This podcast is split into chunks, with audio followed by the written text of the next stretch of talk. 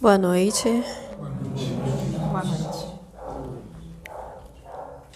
Hoje eu e a Daniela é, viemos aqui trazer uma palestra sobre um livro do qual a gente estava lendo, né? E a gente decidiu trazer essa palestra juntas para relatar um pouquinho sobre esse livro. É, o nome do livro é Aconteceu no Umbral.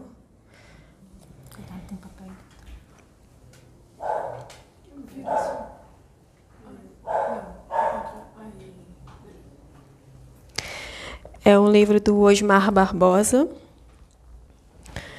A gente vai falar um pouquinho sobre alguns capítulos e vamos trazer um pouquinho da realidade do que acontece lá na, no Umbral. É, a Daniela vai iniciar com a introdução para vocês e a gente vai revezando. Tá bom? Vou pegar uma cola, gente, que eu fiz aqui. Peraí. Só para mesmo ter uma.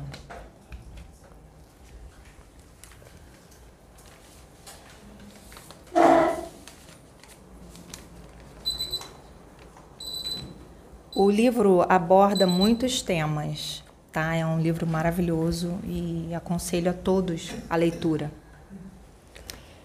Então, de início, ele começa a falar sobre umbral.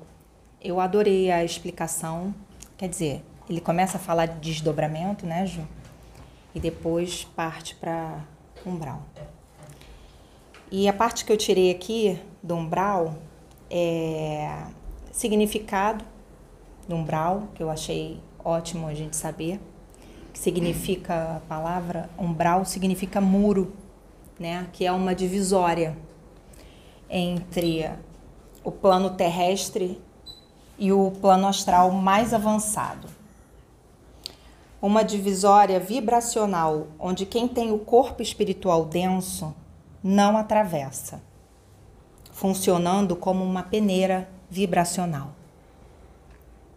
O umbral é uma região muito pesada, porque reflete o estado íntimo de quem lá está. Você encontra no umbral lugares que lembram abismos, cavernas escuras, tudo exteriorizado do subconsciente dos espíritos, como formas mentais.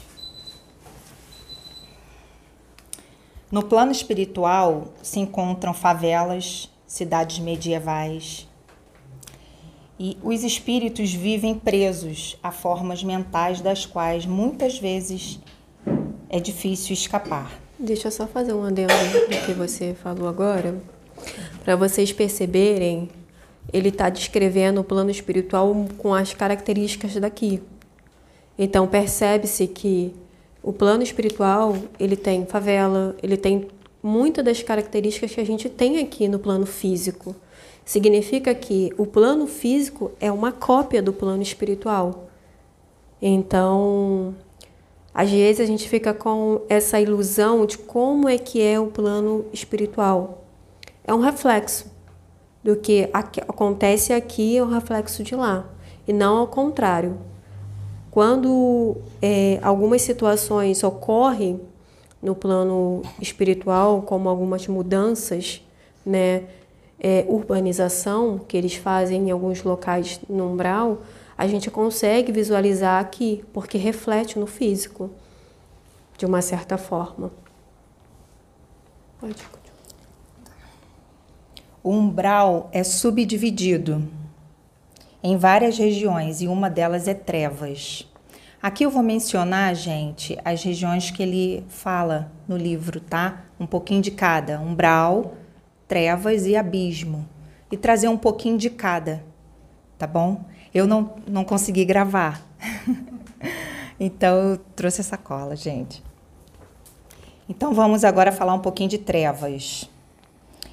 Trevas é uma região espiritual desprovida de qualquer luminosidade.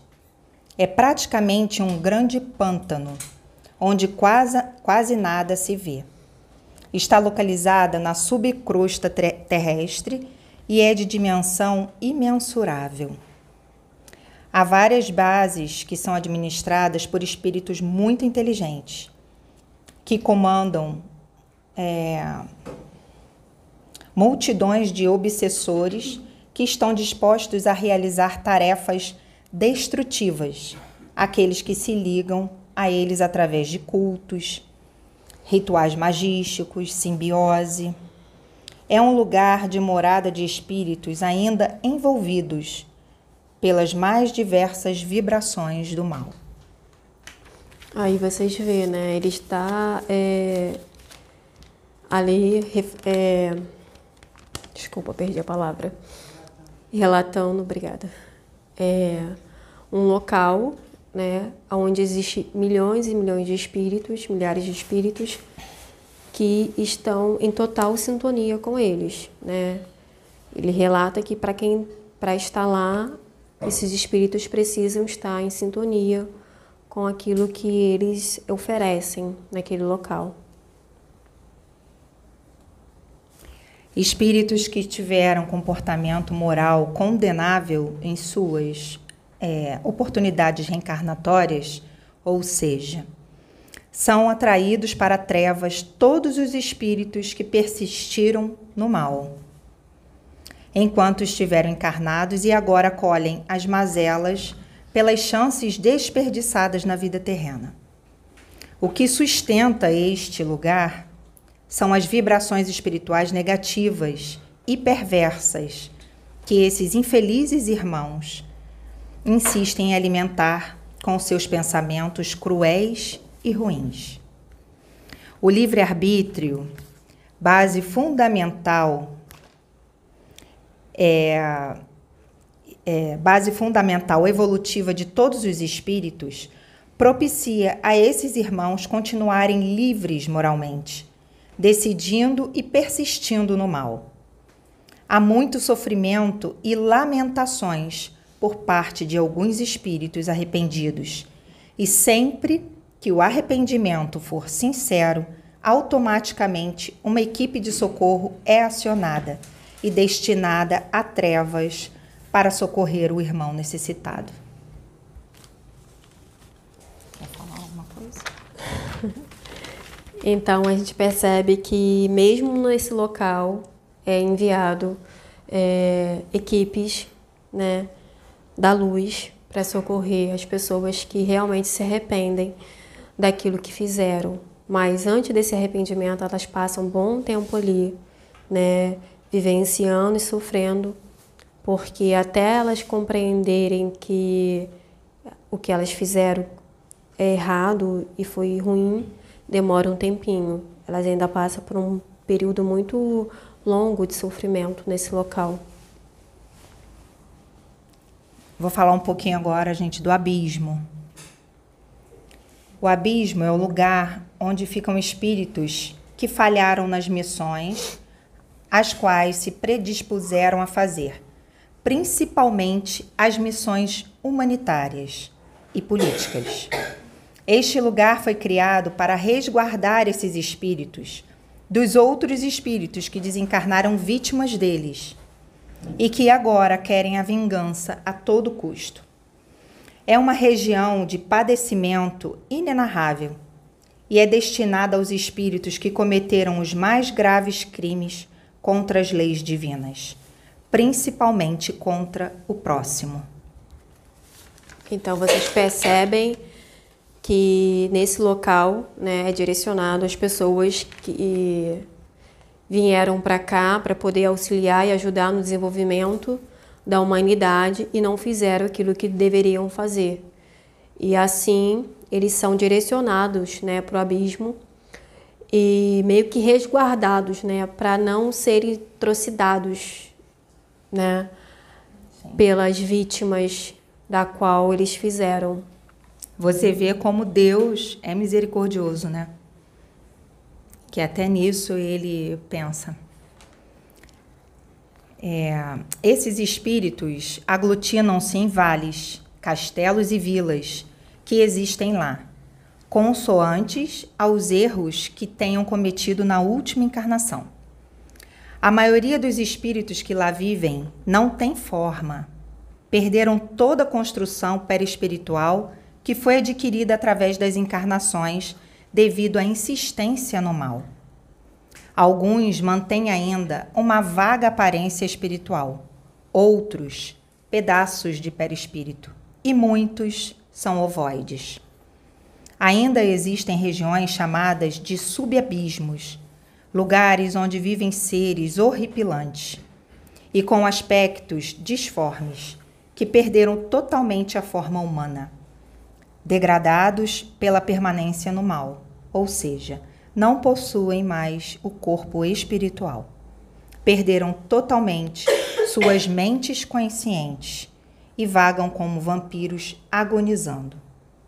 Vale lembrar que o espírito não retroage, mas a sua forma perispiritual sim.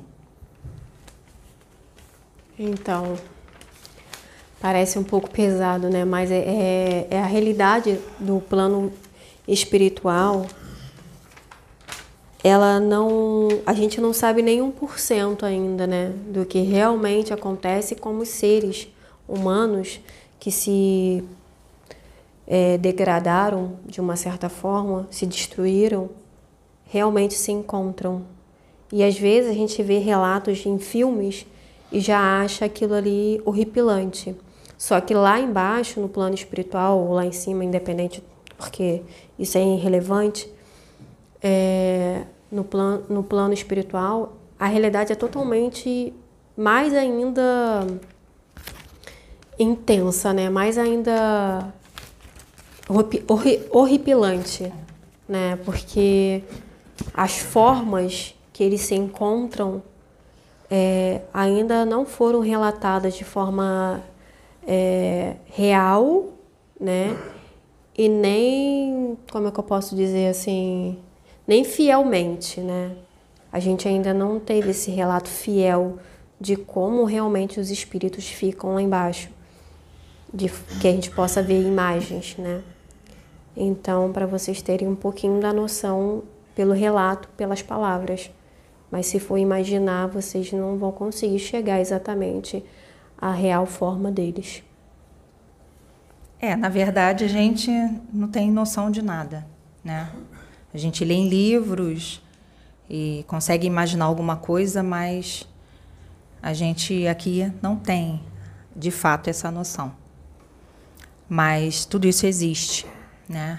E é bom a gente começar a fazer a reforma necessária, a reforma íntima.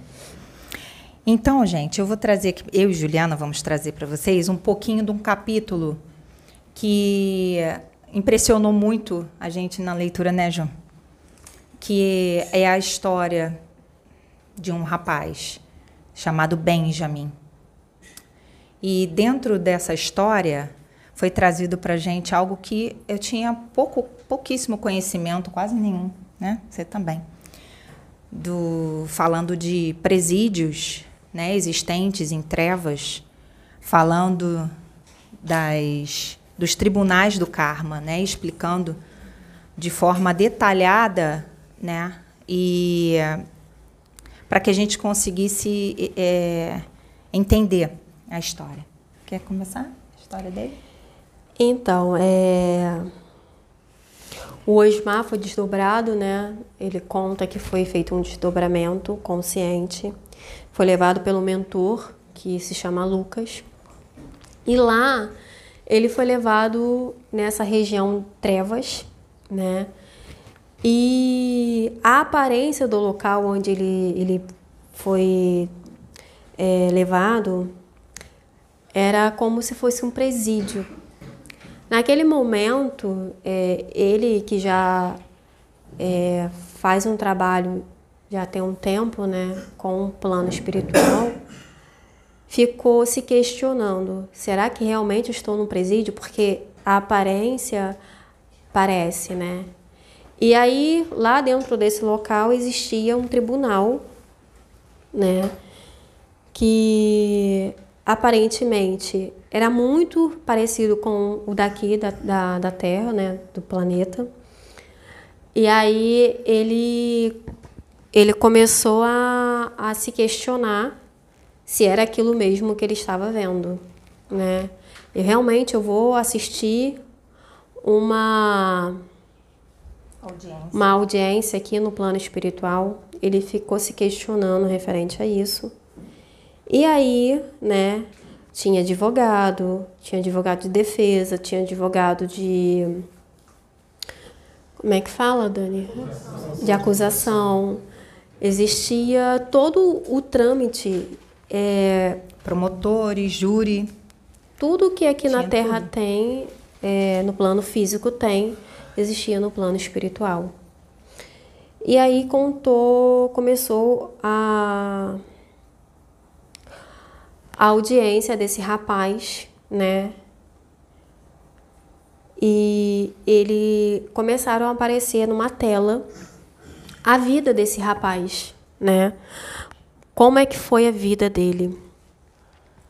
Vou confessar que o meu lado humano falou um pouquinho mais alto.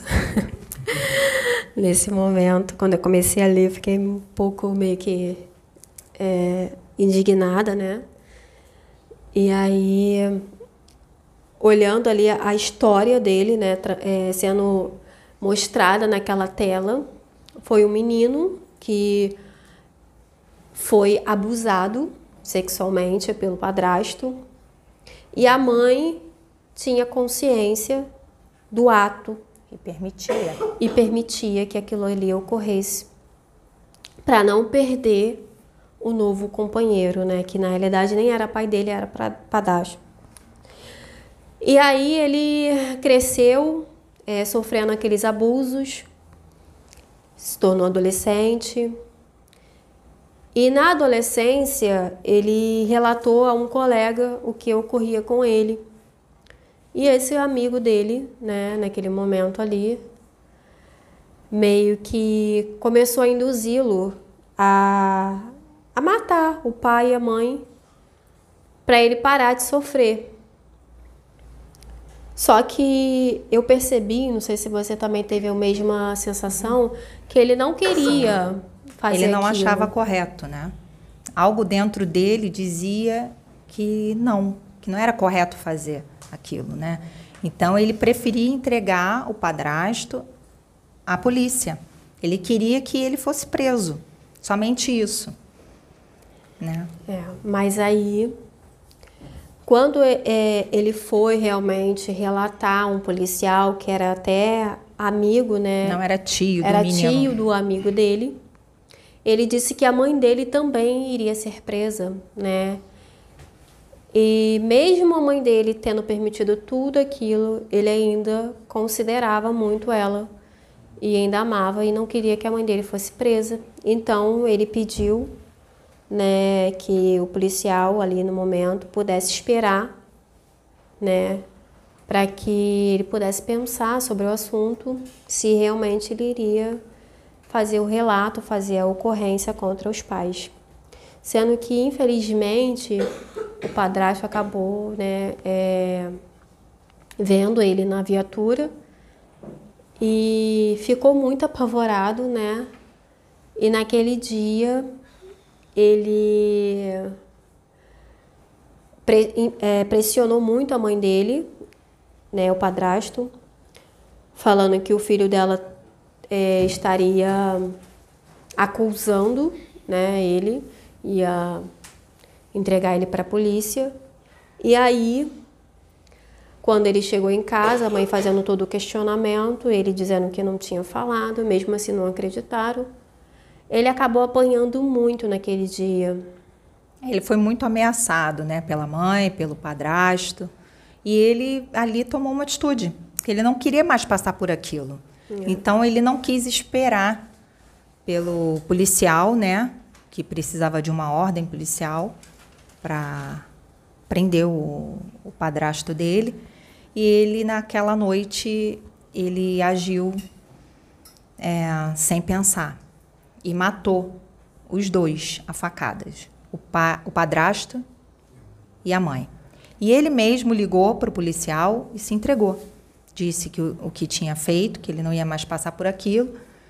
E nisso ele foi preso. Ficou 30 anos na cadeia.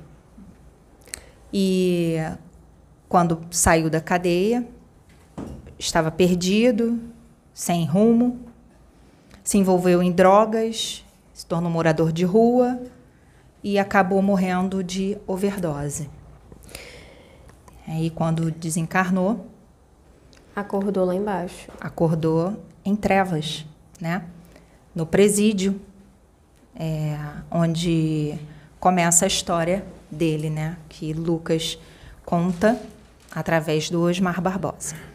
Eu vou ler um pouquinho aqui para vocês, né? Sobre o julgamento. O julgamento ocorria dentro de um complexo presidiário onde guardava espíritos que ficavam à espera de uma audiência que, que direcionasse seus destinos.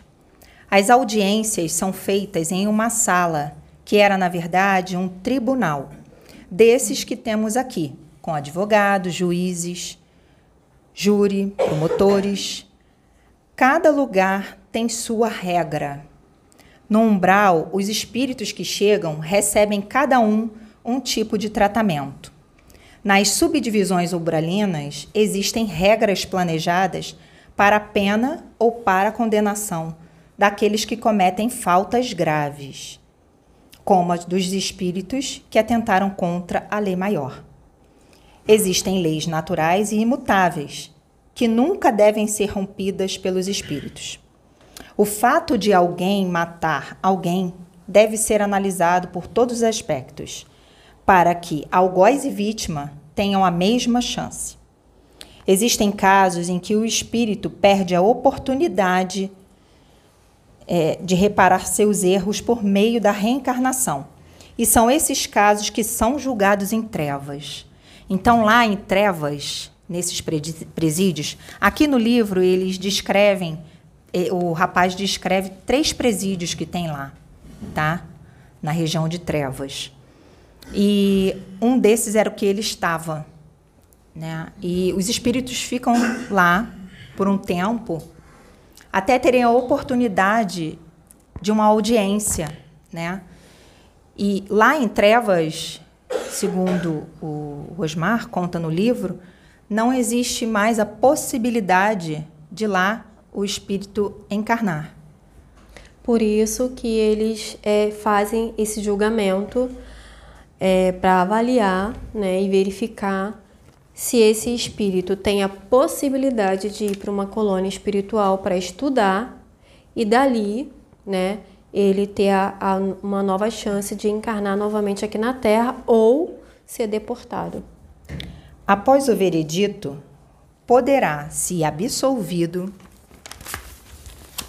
ser encaminhado para uma colônia, onde, através do esforço estudo e merecimento, poderá reencarnar ao lado daqueles aos quais falhou para reparar a falta cometida. Em trevas não existem setores encarnacionistas. Não se tem mais como reencarnar e receber novas oportunidades. Então, lá nesse local, né, eles é, têm essa, essa oportunidade desse julgamento, né? mas percebe-se que não é para todos, né? Ali naquele momento, porque tem um período e um momento certo também que esses julgamentos ocorrem, como eles mesmos falaram, depende muito do espírito, né? Do que ele fez e como realmente ele compreende aquilo que ele fez. Nesse caso desse rapaz, ele já estava lá no, nesse presídio já tinha um tempo, né? E aí ele recebeu essa oportunidade de receber o julgamento. E nesse momento foi feito toda essa foi feito foi colocado toda a história dele ali, né, diante dos júris, para que eles pudessem avaliar e ver se ele tinha a oportunidade de ser absorvido ou não. É, existia né, os advogados que achavam que ele deveria ser condenado, né? E existia quem estava ali na promotoria, né? No caso. No júri. É.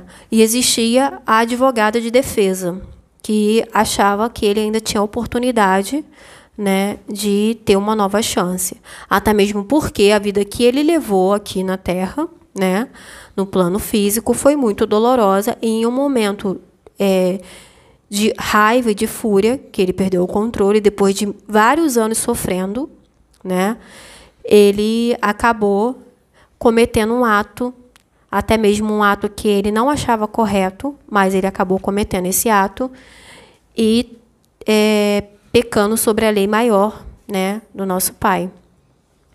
E aí, depois de toda essa apresentação, de tudo aquilo que foi mostrado ali no, no momento, é, os júris, né, decidiram que ele é, poderia ser absorvido, né, e que ele teria uma nova chance de ir para uma colônia de reparo tá? Era uma colônia espiritual, se eu não me engano, de reparo, para que ali ele iria estudar, é, se preparar, se né? preparar para reencarnar novamente com os pais. Ele iria reencarnar com as pessoas a qual ele matou. Ele matou. E ele disse que estaria preparado. Então, ele ele estava muito grato pela oportunidade, né? Você vê com todo o esclarecimento, com com tudo isso, é, ele aceitou com muita gratidão essa oportunidade, mesmo sabendo que iria reencarnar ao lado dos pais. Né? Que tanto fizeram mal para ele.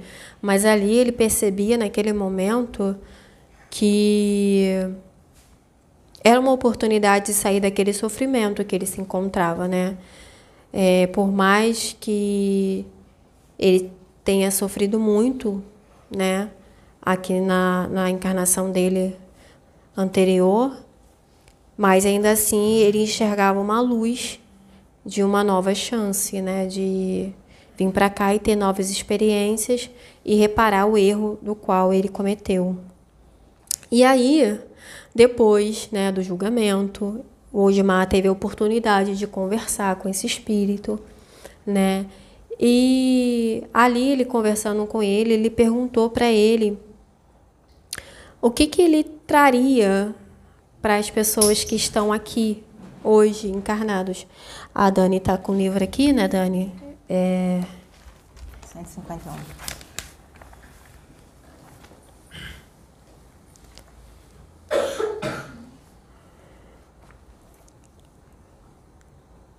Ah, aqui ele fala. Ele fala assim: já que se trata de um livro, eu gostaria primeiramente de agradecer a todos vocês por terem permitido que eu contasse a minha história. Segundo, queria dizer a todos para aproveitarem ao máximo as experiências terrenas e extraírem delas a evolução necessária para compreender toda a criação. Gostaria de ressaltar também que todo mal praticado será julgado em algum momento da vida.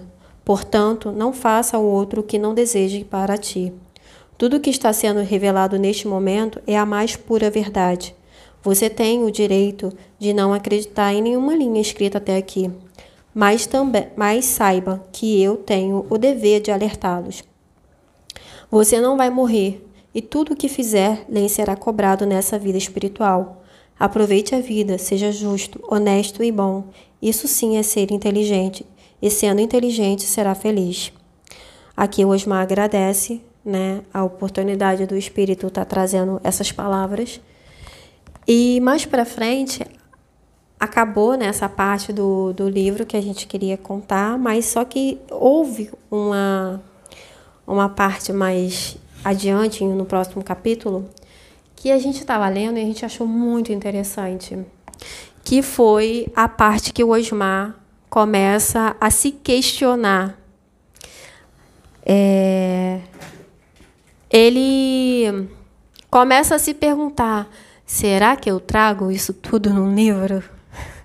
As pessoas vão compreender o que está sendo é, escrito aqui, sendo relatado?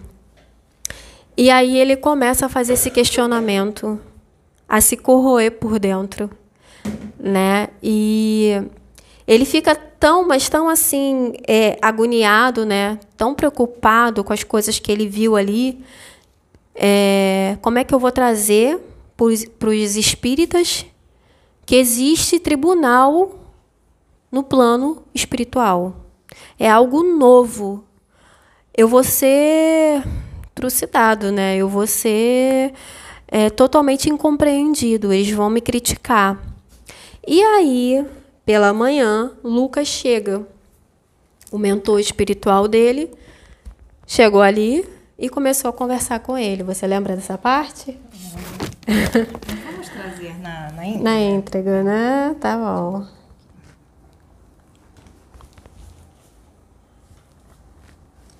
Eu vou contando enquanto tá. que Lucas fala com ele. Depois a gente lê a parte aqui necessária. E aí, gente, ele começa a conversar com ele. Lucas fala com ele: por que, que você está tão preocupado? Há tempos que você faz esse trabalho para o plano espiritual. E Osmar, naquele momento, se questionava por quê? Porque era algo novo. E tudo que é novo não é aceito de primeira. E aí ele começou realmente a ficar preocupado, né? Se ele iria. É, trazer toda essa informação. Uhum. Ele ia trazer toda essa informação e que as pessoas não iriam compreender aquilo ali. Eu achei interessante porque é algo que a gente passa muito aqui, né? É, quando é coisas novas, a gente fica assim, meu Deus, será que as pessoas vão compreender? O que, que as pessoas vão pensar? Então, todo médico que trabalha para a luz, ele tem essa, essa esse questionamento, esse receio, né, de, das coisas novas que estão vindo e que as pessoas realmente não compreendem. Elas nos julgam, criticam, e para você ver que isso acontece com muitos médios, não só aqui com, com os médios da casa, mas acontece com vários médios que estão realmente trabalhando para a luz. Só que teve um, um pedaço aqui que eu, eu, eu fiquei. Chamou muita atenção nossa, muita. né? E aí eu liguei para Daniela na hora que eu li. Falei, Daniela, você viu isso? Ela não tinha entendido. Não, eu não tinha compreendido. Eu, na hora que eu li, eu me veio o que veio para Juliana, mas eu não compreendi totalmente. Aí eu falei, não, não é possível. Lê aí, tá. Ju. Vou ler. Aqui. Não, vou ler mais em cima. Tá. É, é um diálogo, tá, entre ele e o, e o mentor. E ele fala assim: não se preocupe com isso. Você, pode, você poderia me explicar melhor, Lucas, somente para que eu fique bem, somente para que fique bem claro? Sim, claro que sim. Osmar, à medida que a humanidade evolui, mais informações chegam para vos auxiliar no processo evolutivo. Você e outros médios são os carteiros do além. Nós somos os informantes, os mensageiros. Não se preocupe com o que as pessoas vão pensar ou achar do que você escreve. O que importa de fato é que essas informações cheguem a todos. Quando vier aquele que trará mais informações a você, ele confirmará tudo que, o que estamos informando. Chegará me conte isso, Lucas. Em breve vocês terão a presença encarnada de mais um iluminado, que trará novas diretrizes religiosas e informações mais detalhadas da vida após a morte. Ele já está encarnado, só não tem a idade adequada ainda para escrever. E foi nessa parte que lendo, eu imaginei que fosse criança ainda. Me veio na cabeça toda essa situação que a gente vive aqui, né? Mas eu falei, não, não tem idade ainda para escrever, mas Juliana pegou e me atentou a esse ponto, exatamente nesse ponto, né? O que diz aqui é que ele ainda não tem idade adequada ainda para escrever, não, não que ele é, é criança. Não diz que ele é criança. Eu é que imaginei que fosse uma criança. Então, o Osmar foi avisado algum tempo atrás que chegaria o iluminado aqui para trazer novas diretrizes religiosas e informações do que acontecia no plano espiritual. Então, gente, eu fiquei muito elétrica nesse momento. E eu, idem. Eu falei, não é possível. Eu tô vendo coisa. Li de novo. E liguei para Daniela nesse momento. Então, quando ele pergunta, ele chegará, significa que ele já tinha consciência que ele estava vindo. E o Osmar, ele deve ter o quê? Uns 60 anos, 50 anos, não sei é. a idade dele. Mas esse livro aqui é muito recente, foi lançamento foi recente. lançamento agora. E aqui diz, pelo mentor espiritual, que o iluminado já está encarnado. Já está aqui no plano físico. E tudo que já foi é, nos dito aqui, né, nos mostrado, e tudo que os mentores espirituais da nossa casa né, falam para gente é, e relata, né?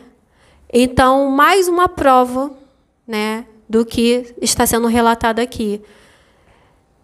Pode ser loucura? Pode.